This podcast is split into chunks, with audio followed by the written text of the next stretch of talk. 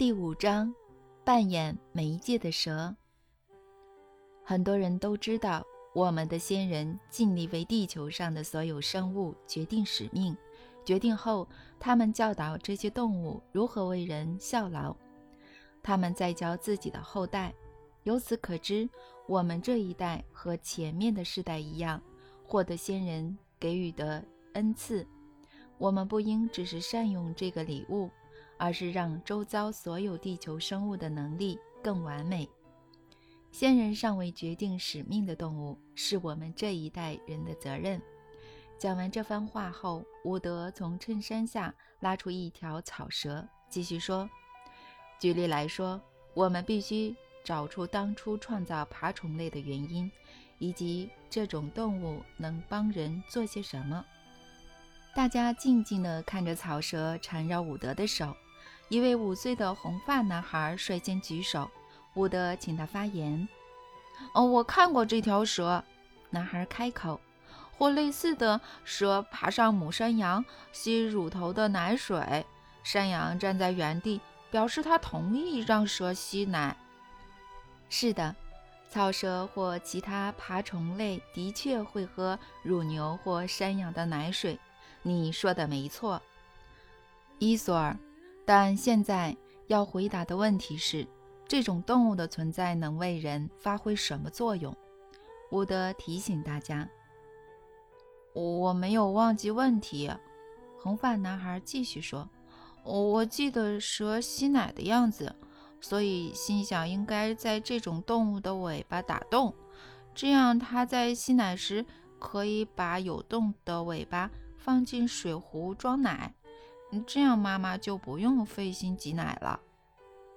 这时传来小朋友此起彼伏的声音：“不能打洞在，不可以打洞，这样动物会痛的。如果动物不想，羊奶是不会从洞口流出来的。打洞的最大争议是草蛇会经历痛苦。”伍德总结，而且人类不该伤害地球的动物。你的提议不被接受，伊索尔。伍德想要讨论下一个问题，但红发男孩没有放弃。嗯，如果不能在尾巴打洞，还有别的方法。他说：“这种动物在吸山羊奶时会越来越胖，因为体内都是羊奶。我们必须训练它们爬进屋里，将体内的奶吐进水壶。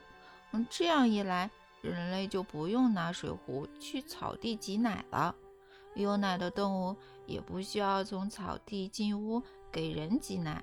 很多动物都能爬进家里，只要它们看到水壶是空的，嗯，就要把奶装进去。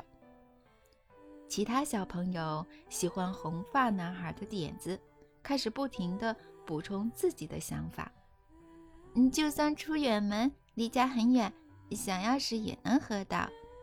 我们必须训练它们在听到特定的声音时，带着奶爬向人。我们不用在草地四处寻找它们，例如拍手或吹口哨，它们就会立刻直接爬向人类。嗯，但我不想喝蛇吐出来的奶，蛇可能会添加什么东西。一个女孩胆怯地说。但其他人马上反驳：“牛奶也是在乳牛体内啊，大家还不是喝了？如果蛇真的加了什么东西，也是让奶变好。这种动物虽然在地上爬，但随时都很干净。没错，蛇随时都很干净，我从来没有看过脏蛇。”伊索尔听着其他小朋友讨论他的提议。骄傲的脸红了起来。伊索尔，你的第二个提议值得深思。伍德称赞男孩，接着说：“我们下次再更仔细地讨论你的第二个提议，到时会请大家思考，针对如何利用这种爬行动物提出意见或提议。现在，我想请大家。”你们是否已经为认识的动物找到使命了呢？呃，谁要？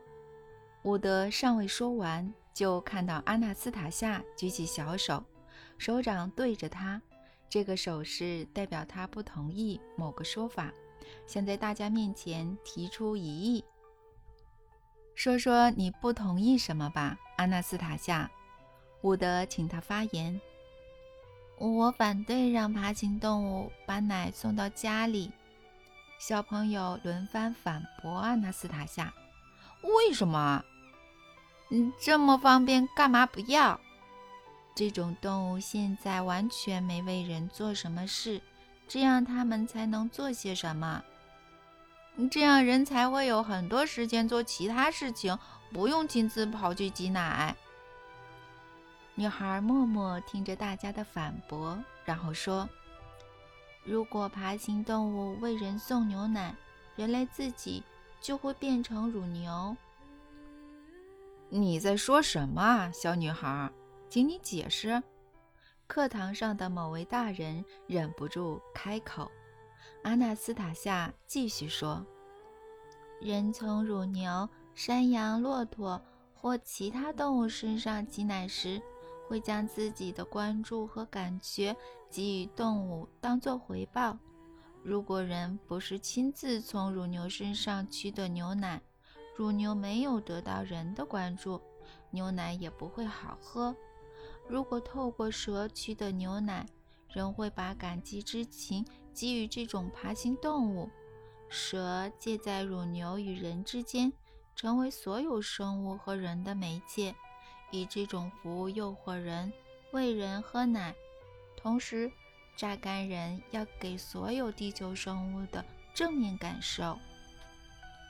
所有人陷入沉思，安静了好一会儿。伍德脑中突然出现一个画面：一棵结实累累的苹果树下站着一男一女。女人开口：“亲爱的，你看，其中一颗苹果成熟了。”长得很漂亮，苹果树想把苹果送给我们，伸手去拉树枝，把熟苹果摘下来吧。男人试着伸手去拉树枝，但是碰不着。他想往上跳，抓住挂着熟苹果的树枝，但这时树枝上出现了一条蛇。他摘下了苹果，尾巴缠绕树枝吊着，一副热心的样子。将苹果递给男人。谢谢你，会爬的家伙。男人说完后摸了摸蛇。这对男女离开前没有谢谢苹果树，而是将感激的能量给了蛇。苹果树因此颤动了一下。有一半没有成熟的果实纷纷掉在地上。伍德打破沉默。你的反对意见同样值得深思，小阿纳斯塔夏。我们先接受一部分。我们应该好好思考人类与地球所有动植物的直接连接。如果中间多了媒介的话，未来会有什么后果？我建议之后上课再回到这个主题。但是现在，他看着所有在场的人，回到刚才的讨论内容。请告诉我，你们为认识的动物找到了什么使命？第六章，盖房子最重要的乐器。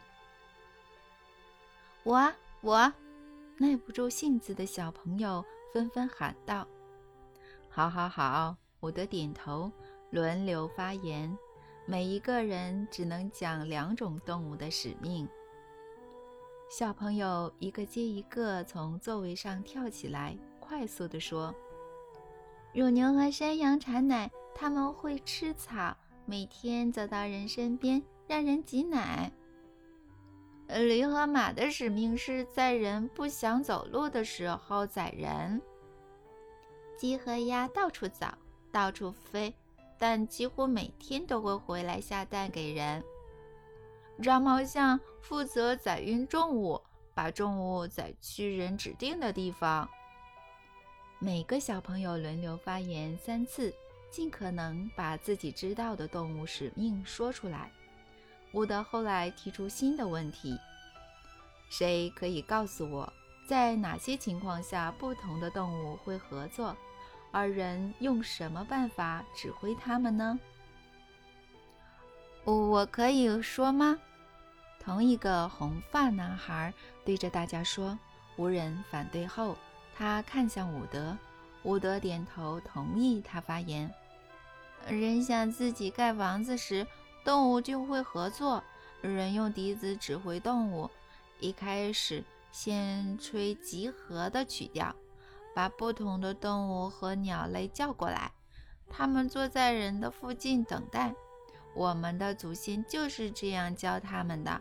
人吹完集合的曲调后，温柔地看着动物，并鞠躬致意。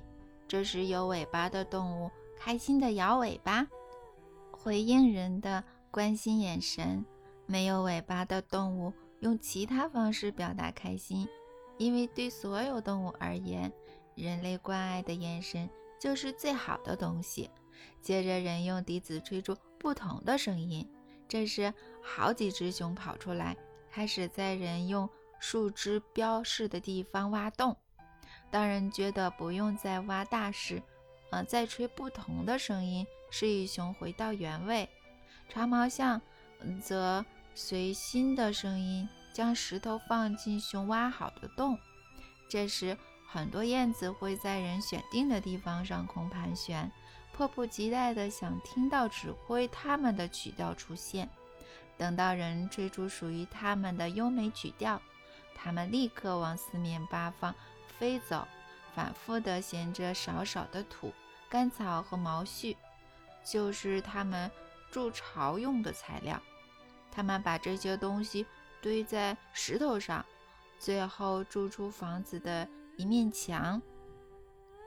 男孩语毕，伍德看到阿纳斯塔夏再度起身。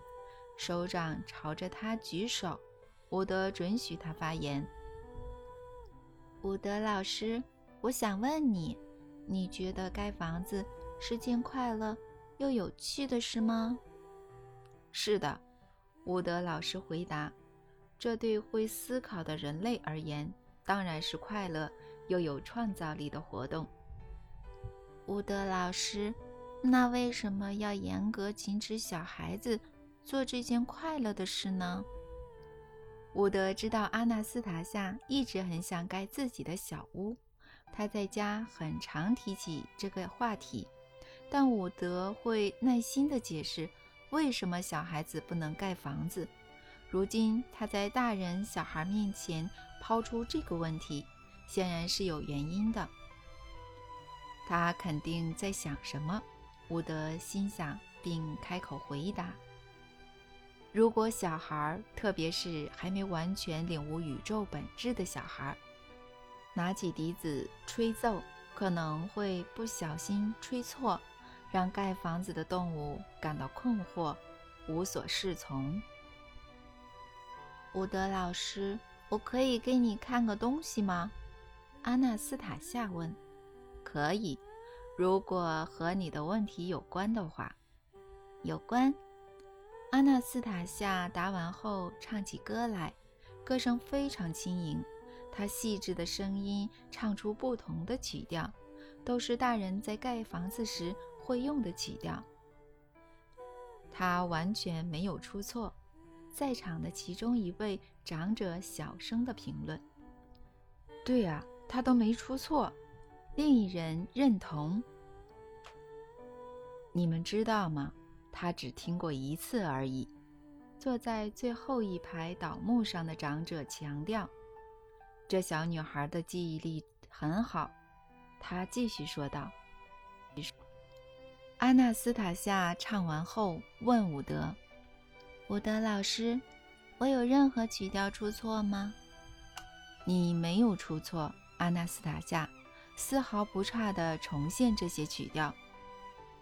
那我克服第一个挑战了吗？呃，算是吧，伍德承认。但还有其他条件。我们只破例一次，让一位小朋友盖房子。只要你们有一个人说出自己的设计，长者觉得很有创意的话，就会破例让小朋友盖房子，当做楷模。伍德发现可以利用这个绝佳的机会刺激在场小朋友的创意，说道：“我建议想盖房子的小朋友在两天后提出设计，我们会先讨论所有设计，并选出最好的设计，再让长者看过后决定。”伍德没弄错，最小到大一点的孩子都迫不及待提出独特的设计，开始窃窃私语。显然都在讨论他们能为实行数百年的建筑工法带来哪些创新。伍德知道无法继续上课，毕竟孩子无不忙着解决眼前的任务，他也不可能转移他们的创意思考，所以宣布下课。两天后，小朋友期待已久的日子终于到来，很多人提早来到教室。没有等到长者来，便开始互相讨论想法。到了指定时间，已有许多家长在场。上课开始，小朋友一个个兴奋地介绍自己的设计。按照规定，阿纳斯塔夏被排在最后一个介绍设计。在他之前，就属一个名叫艾伦的孩子提出的设计最好。他长得好看，比阿纳斯塔夏大八岁。拥有优美的嗓音，家里所有动物都将它视为大人般，开心地听从它的指令。村里很多女孩喜欢它，包括阿纳斯塔夏。所以，如果他赢的话，阿纳斯塔夏也不至于太难过。至少是他，不是别人。阿纳斯塔夏心想。最后轮到他介绍设计，他试着压抑兴奋的情绪，接着开口。乍看之下，我的设计和其他人现有的设计没有太大的差别。我的创新在于墙壁朝南的那面墙壁，我把蜜蜂筑巢的原木放在墙上。等到蜜蜂带回花粉，阳光使得原木中的蜂窝暖和了，蜜蜂会扇动小翅膀让它通风。原木上有个小孔。让原木和屋子相通，所以蜂巢的空气会将花香带进房间。几位大人开始窃窃私语，讨论阿纳斯塔夏的创意。最后，伍德做出大家认同的决定，他决定将艾伦和阿纳斯塔夏的设计都给长者参考。阿纳斯塔夏并不高兴，他不想与他心仪的男生成为竞争对手。隔天，长者来到下一堂课讨论他们的设计。当时还有其他很多人参加。最后，他们决定阿纳斯塔夏的设计胜出。一位长相庄严的灰发老翁隆重宣布结果。但他说：“阿纳斯塔夏，我们认为你的设计值得考虑，确实是相当有趣的创新。”但我们不能让你盖房子，我们不能把盖房子当作儿戏。只有决定共组家庭的男女才能盖房子，这是不能违反的规定。你同意吗？阿纳斯塔夏没有回应，哽咽的无法说话。他当初用尽心思想出这个设计，除了想象以外，甚至感受得到自己的小小房子。在他的脑海里，他已经住在屋内，睡在柔软的床上，透过小蜘蛛织出的窗帘欣赏窗外的花圃，呼吸蜜蜂带来的微微花香。就在此时，艾伦站了起来：“我可以就这个不能违反的规定说几句话吗？”他带着疑惑看着长者，接着说：“这个规定当然公平。”而且不能改变，但还有个办法不让阿纳斯塔夏违规。大人小孩疑惑地看着艾伦，一个声音传来：“这怎么可能？”请容我让大家看看。”艾伦说。一位长者同意：“让我们看看吧。”艾伦走到阿纳斯塔夏面前。拿下脖子上的家族坠饰，替阿纳斯塔夏戴上。你愿意嫁给我吗，阿纳斯塔夏？他问。在场的所有人惊呼。阿纳斯塔夏惊讶得不知所措，睁着水汪汪的双眼，从头到脚看着眼前的男孩。“你愿意吗，阿纳斯塔夏？”艾伦问。阿纳斯塔夏用力点头，将自己脖子上的家族坠饰递给艾伦，但艾伦没有接下，而是在他面前跪下，让他亲手替自己戴上漂亮的坠饰。旁人惊讶地看着一切。艾伦牵起阿纳斯塔夏的小手，对着灰发老翁说：“阿纳斯塔夏没有阻碍了，这个不能违反的规定对他不适用。”是这样，没错。长者开口，语气有点不太确定。但人们通常是为了共组家庭而在一起。阿纳斯塔夏年纪太小。还不能生育。是的，艾伦认同。他还小，但他一天一天、一年一年的长大，总有一天会成为一位完全成熟的美女。我确信我会等到那一天，不会改变我的决定。长者讨论后同意让阿纳斯塔夏盖小屋，条件是必须在十一天后拆掉，因为房子。不能没人住，而且阿纳斯塔夏受限于年纪，不能与父母分居。到了指定的那一天，祖传家园聚落的居民几乎全部来到小丘。阿纳斯塔夏站在亲手栽种的花圃旁，他事前已经用树枝围出小屋的范围。他相当紧张，毕竟很多人会看着他的一举一动。但让他最紧张的是，艾伦也在这些人之中。自从这位少年向他求婚，邀他一起生活后，他的心中对少年就有了特别的感觉。村长走到阿纳斯塔夏面前，打开一个漂亮的盒子，里面装着盖房子最重要的乐器——笛子。小女孩双手颤抖地拿起笛子，小小的手指按住几个小孔。将笛子放在嘴边，但没有发出声音。阿纳斯塔夏觉得开始前得先冷静一下。他将笛子按在胸口，看着站在小丘上的人群，速度如闪电般的思考该如何冷静下来，但越想却越紧张。这时，一位少年从人群中走向阿纳斯塔夏，是艾伦。他走向小女孩，对她说。我也知道这个曲调，我会吹。你已经围出小屋的位置和大小，而且在竞赛中胜出了，代表这会是你的家。让我来吹出这个曲调吧。小女孩泪眼汪汪地看着端庄的少年，嘴唇颤抖且兴奋地低语：“我想自己来，艾伦，谢谢你，但我要自己来。”我必须这么做。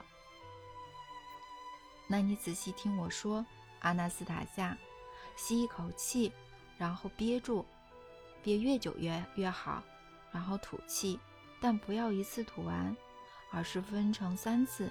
最后一次吐气时，尽量将体内空气全部吐出，接着开始均匀呼吸。从第一次呼吸开始，你要把注意力完全放在呼吸上。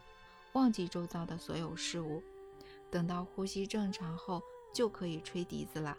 我会站在你的后面，看着小丘上的人，不让他们的注视和想法穿透过来碰你，让你冷静且有信心地盖住梦幻小屋。阿纳斯塔夏照艾伦所说的话去做，将笛子放在不再颤抖的嘴边，接着，呼唤的曲调在整个空间流泻。不一会儿，野生动物开始从森林和草原聚集过来。数量足够后，阿纳斯塔夏停下曲调，站在一个椭圆形的中央。那个椭圆形是他未来小屋墙壁的位置。他接着吹起另一首曲调。三只熊立刻跳出来，跑向阿纳斯塔夏围出的椭圆形，一边闻一边围圈。然后开始在阿纳斯塔夏摆放的树枝旁挖洞。他们非常努力。这时，突然，两只小熊忍不住跳进母熊正在挖的洞里。困惑的阿纳斯塔夏停了下来，所有人愣在原地。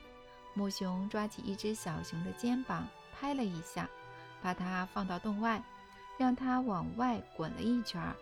母熊抓起另一只小熊，用低吼警告他们，然后望向拿着笛子的小女孩，如指挥般的挥动脚掌。阿纳斯塔夏便又吹起笛子。洞挖好后，阿纳斯塔夏换了一首曲调，一首低沉、平静且有节奏的曲调。这次，长毛象一头接一头地走向地洞，各用象鼻搬了一块石头放进地洞。长毛象持续地搬石头，直到地洞填满石头为止。这是有节奏的低沉曲调。换成类似鸟鸣的转调，建筑地上方盘旋的燕子仿佛收到指令般突然消失，不久后又出现，一只只停在周遭的石头上，放下自己闲着的东西。这群盖房子的鸟虽然只能衔出小小的建材，但因为数量很多，动作又出奇的快速且统一。使得小屋的墙壁随着优美的笛音转调，在众人的面前渐渐增高。第七章，不要操之过急。伍德不停回想曾孙女阿纳斯塔夏的生活，甚至在想起某件事情时窃笑了一下。当时接近傍晚，伍德在小溪洗完脚，准备就寝时。突然听到小孩的哭声，或者说是啄气声。他看了一下四周，发现阿纳斯塔夏正往他的方向跑来。他看起来不太对劲儿，脸上脏兮兮，洋装上还有几根干草。他跑向伍德，中途还踉跄了几下，最后坐在外面的土丘上，掩面倾诉悲伤的情绪。哼，我好惨呐，曾爷爷，我的人生完了。自从艾伦向她求婚后，这个小女孩一直想要快点长大。她一早起床，不是先去水池洗漱，而是拿着一支长杆，贴着墙面标记身高。到了水池，进到水里之前，她会看着水面的倒影。思考自己何时才能拥有如成熟女人般的胸部，可以喂婴儿喝奶的那种胸部。喝口水，冷静一下，小阿纳斯塔夏，告诉我怎么？告诉我。阿纳斯塔夏吞了几口水壶的水，一边浊气，一边向伍德诉苦。哼，我就知道，曾爷爷，我就知道他们都为艾伦着迷，因为他是最英俊、最聪明的人。我很担心，在我长大以前，会有成熟的少女抢走我的艾伦，让艾伦爱上他。就在今天接近傍晚的时候，我看见他们了，一群少女走向山边的林间空。他们在讨论我的艾伦，我再也等不下去了，不能等到我长大，我要马上行动，所以我要行动了。哼，我拿起一块煤炭，像成熟的少女那样画眼睛，我再拿甜菜画脸颊和嘴唇，甚至用泥土遮住胎记，就是我额头上的胎记。阿纳斯塔夏掀开刘海，让伍德看他额头上一颗像小星星的胎记。你到底为什么要涂掉额头上的胎记，小阿纳斯塔夏？反正别人也看不到啊，被你的秀发遮住了。伍德藏住笑容的问道：“ 是遮住了，没错，但风吹来就会看到。”就让人看呀，像我就很喜欢你的胎记，它的形状很像小星星。哼，阿纳斯塔夏又开始哭泣。曾爷爷你喜欢，但我一点也不喜欢，感觉我被标记的一样。妈妈额头上没有小星星，爸爸也没有，我的爷爷你也没有，是谁画在我的额头上的？是谁让我残缺不全的？哼！没有人让你残缺不全，小阿纳斯塔夏。正好相反，他们让你更漂亮了。如果你对别人做好事，他们就会说。这个善行是一个额头上有小星星的女孩做的。如果你做坏事，别人可能会说那是一个额头上有脏污的小女孩干的。如果心美，别人也会觉得你美。伍德摸摸曾孙女的头，接着问：“阿纳斯塔夏，告诉我，为什么你的洋装上有干草呢？”我用缎带把两捆干草绑在我的胸部，想让胸部看起来像成熟的少女。我还在鞋跟后塞了干草，让我看起来高一点。接着，我就像个成熟少女般走到他们和男生聚在一起的林间空地。我在那里看到艾伦与其他男生站在一起。女生聚在远一点的地方，一边聊天一边偷看艾伦。艾伦也在看那群女生。安娜斯塔夏又难过起来，边哭边说：“哼，曾爷爷，我看到他在偷看，他在偷看。我知道他们等一下就会围成一圈，牵手跳舞，看着对方唱歌。”我想我也可以加入，于是站进那群女生之中。嗯，其中一个女生盯着我一直看，看着看着，结果大笑起来。哼，那些站在艾伦旁边的男生看到我也笑了。哼，我好惨呐，我好惨，我的爷爷，我一个人站在原地。他们一直笑，一直笑，看着我笑个不停。还有一个男生笑倒在草地上，一边笑一边打滚。哼！伍德往下看，憋笑地问：“艾伦有笑你吗，小阿纳斯塔夏？”“嗯，艾伦没有笑我，我的爷爷完全没有。不过他打了我。”伍德有些吃惊，他打了你，他打你是什么意思？嗯，就是我说的意思。我的爷爷，他打我，他直接走到我面前抓我的手，像你抓小朋友的手那样。他哭着说：“我我我这么想当大人，他他却却像对小朋友一样抓我。”把我带到矮树丛后，他在小径上把我放开，对我说：“阿纳斯塔夏，快回家洗身子，别在这里出丑。”我我说我不要走。为了说服他，我跺了好几次脚，他却抓我的手打我，就像这样。阿纳斯塔夏说完，打了自己的屁股，哀嚎了起来。我被打了又不幸福，结婚不成，还被抛弃。什么？他有拿走他的家族坠饰吗？伍德问。没有，他没有拿走。这就表示你还是已婚呀？伍德对他解释。还不是一样？就算我结婚了，我依然是个被打的可怜虫。艾伦打你的时候很痛吗？伍德问。不知道，爷爷，我不知道，我没有觉得痛，但羞辱的感觉比任何痛强烈。冷静一点，小阿纳斯塔夏，我看得出来，艾伦是出于爱打你的，他不想让你做出会成为别人笑柄的事情，表示他在保护你。让你未来不会被人嘲笑。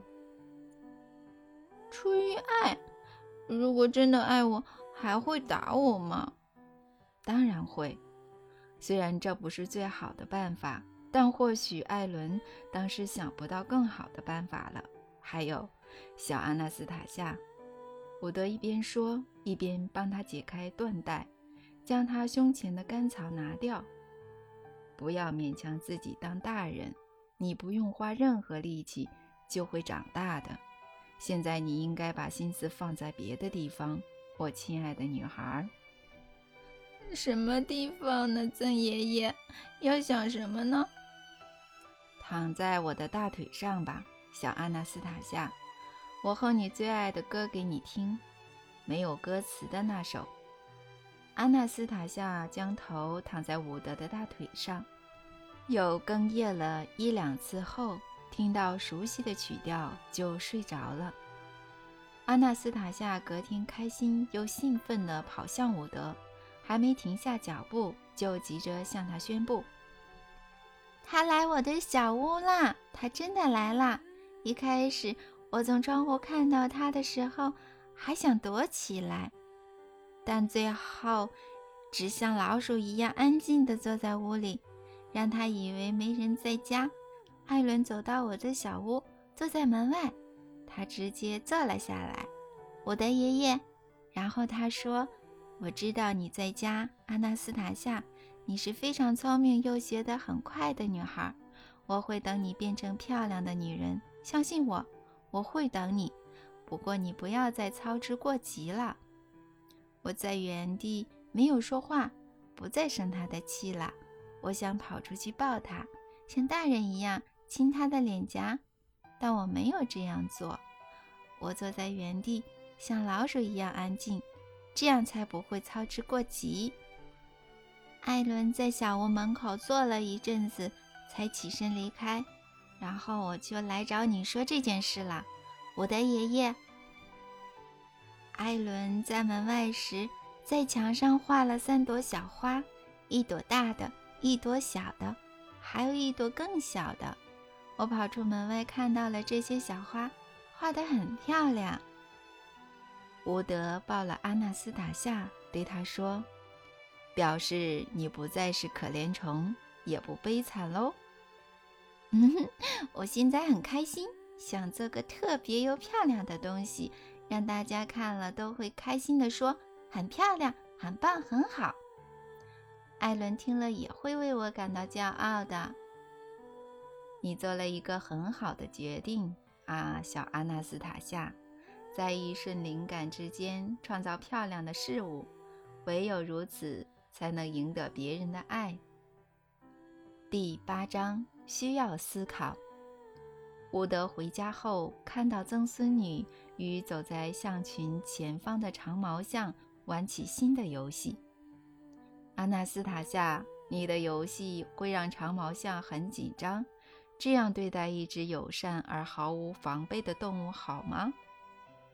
伍德爷爷，我让长毛象在紧张之余感到愉快，消除他难过的想法。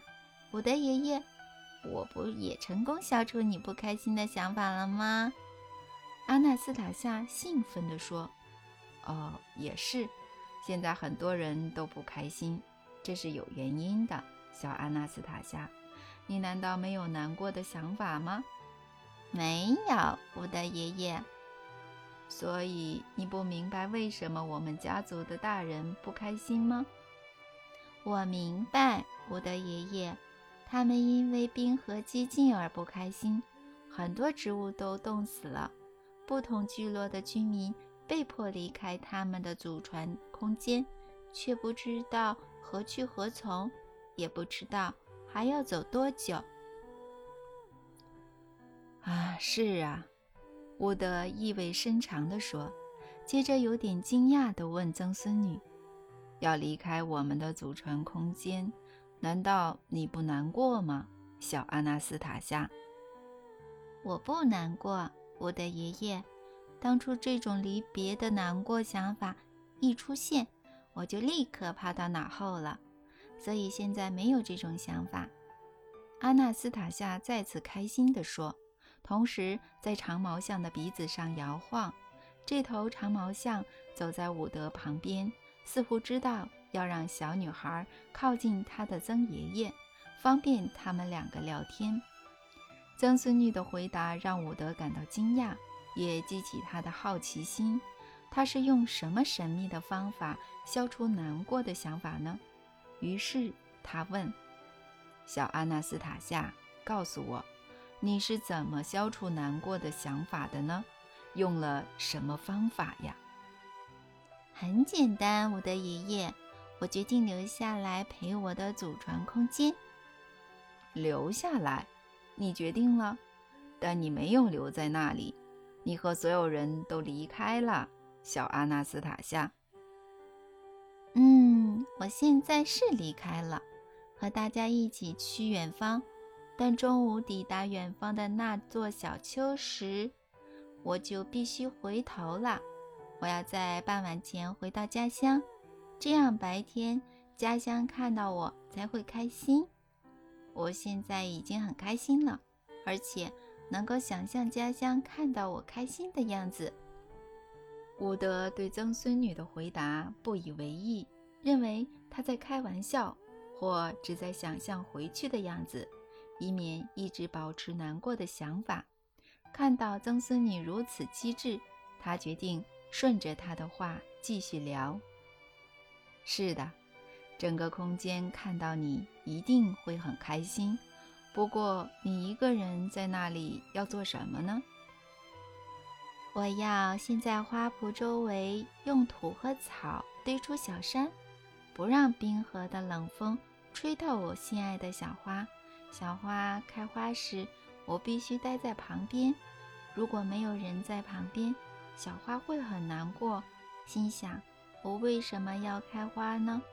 如果没有人因为我的美丽感到开心，我为什么要开花呢？但我会在小花旁边而感到开心。小花不会开花的，小阿纳斯塔夏，到时会有前所未有的寒冷。大部分的植物在低温中没有办法开花。祖传家园面临的是巨大的冰河。伍德登上阿纳斯塔夏刚才说的小丘时，自言自语了一番：“是啊，巨大的冰河。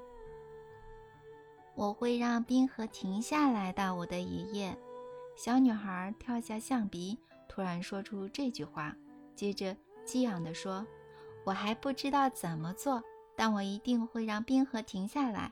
家乡会告诉我该怎么办，让冰河停下来。”我感觉得到，强烈的感觉到家乡会给我提示，而且我一定做得到。家乡会给提示，一定会。可是大家离开了，没有人想过提示，就算有提示，也没有人接收。大家一心想着怎么离开，怎么躲避寒冷，却没有人思考提示，思考如何拖住冰河。伍德爷爷，你之前。还常在集会上告诉大家，必须思考。伍德愣在原地，带领象群的长毛象停下脚步，跟在后方的长毛象也停了下来。这位满头灰发的大家长若有所思地看着曾孙女，一句话也没说。伍德接着做了一个对他自己和其他人都无法解释的反应。他指示象群两边的村民继续前进，却对阿纳斯塔夏说：“象群的最后方是一头跛脚的长毛象，他是这头领头象的儿子。你认识他，他也最听你的话。带他一起回去吧，阿纳斯塔夏。变得很冷时，你再和他循着我们的足迹找我们。”谢谢你，我的爷爷。曾孙女开心的大叫，抱住他的双腿，依偎着他。谢谢你。我该怎么和你爸妈说你要做什么呢？我回家后再跟他们说。现在不用告诉他们。再见，我的爷爷。阿纳斯塔夏蹦蹦跳跳地跑向最后一头长毛象。伍德看着曾孙女远去的背影。似乎尚未明白到底怎么回事，他继续上路，脑袋好一会儿没有任何想法，过了数个小时后，才问自己：我怎么答应了？必须思考。没有人想过如何让冰河停下，没有人，只有他。他接着开口：“我做对了。”